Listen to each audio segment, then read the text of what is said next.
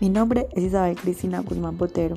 Nací a finales de 1989 y me han enseñado que pertenezco a la generación millennial. Producto de alguna magia del lenguaje, he aprendido que tengo un chip incorporado que me permite manejar cualquier tipo de herramienta digital, pero además que soy un ser humano supremamente incompleto, que necesita de tablets, celulares, computadores e internet para satisfacer necesidades tan básicas como la comunicación y la socialización. ¿Es esto cierto? Veamos qué piensan algunas personas al respecto.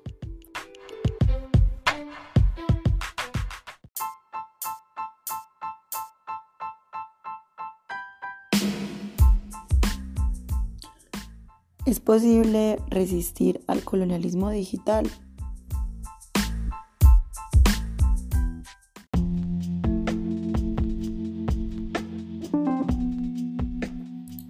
Sí, el mundo era posible sin tecnología. ¿Sabes cuándo? Antes de que existiera la electricidad. Pero no, inevitablemente si el ser humano quiere avanzar depende de la tecnología porque las limitaciones físicas llegan, a, llegan bastante pronto y eso fue lo que se descubrió, pero la tecnología es lo que permitió tanto avance.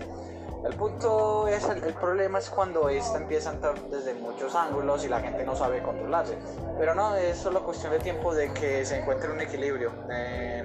como con todas las cosas nuevas eh, que entran en auge, se abusa mucho de ellas, pero va a llegar un punto en el cual va a ser algo más bien normal.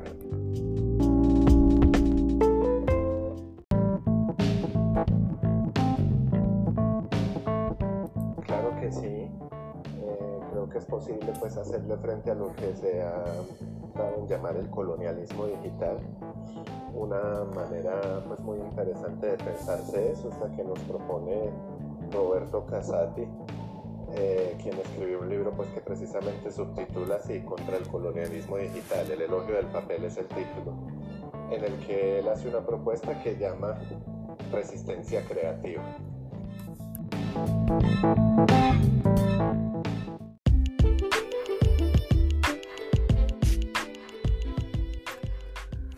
El colonialismo digital es una ideología que sostiene que si es posible hacer que una cosa o una actividad mire en el ámbito digital, entonces debe emigrar. De modo que los colonos digitales utilizan los medios para introducir las nuevas tecnologías en todos los ámbitos de nuestra vida. Y es justamente esta tesis la que intenta rebatir el autor Roberto Casati en su libro Elogio del papel. Más propiamente, en el capítulo denominado El mito del nativo digital, el autor cuestiona el papel de la escuela frente al uso de las TIC y señala que lugares comunes, como que las nuevas generaciones están integradas por nativos digitales, que vienen dotadas de, una inteligencia digital o tienen integrada una especie de microchip multitasking, deben ser cuestionados.